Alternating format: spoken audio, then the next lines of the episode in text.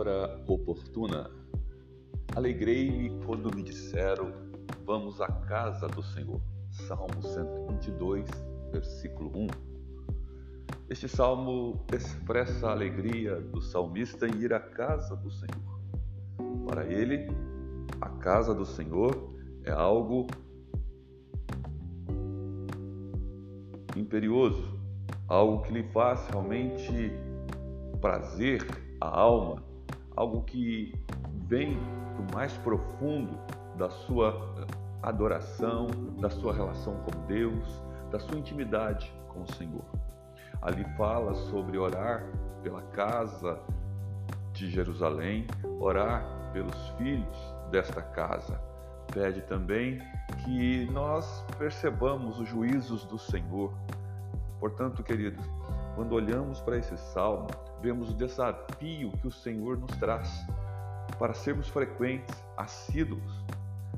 Nós temos uma pergunta: como podemos querer passar a eternidade com Deus se não desfrutamos de tempo, de momentos, de vindas à casa do Senhor, de nos alegrar na casa do Senhor?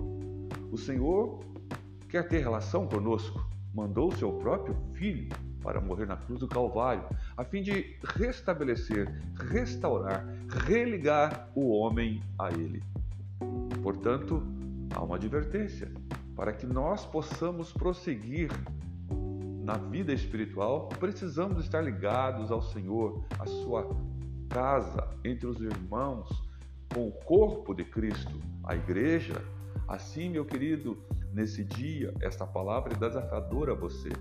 É uma palavra que chama você para vir à casa do Pai, para receber do Pai, sentando com Ele à mesa, com seus irmãos na fé, ter alegria na casa do Pai. Não fique longe da casa do Pai. Não perca tempo em outros caminhos, em outros lugares. Lá são lugares ermos, locais vazios, por mais repleto de luzes, de atenção que lhe cobrem, mas aqui na casa do Pai é lugar de segurança, de estabilidade, de vida, de abundância.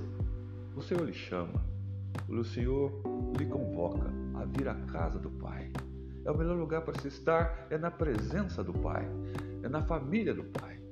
O Senhor tem um chamado para ser íntimo, para sermos de fato filhos, filhas, homens e mulheres que temam, que louvam e que reconhecem que Ele é o seu Deus.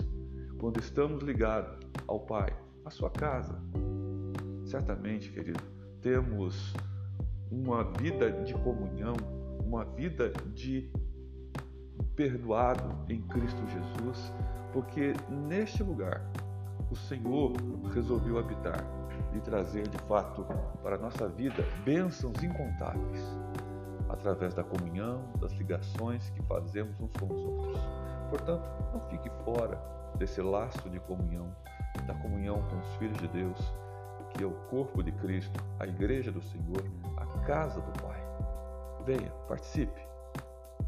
Em nome de Jesus, receba essa palavra oportuna.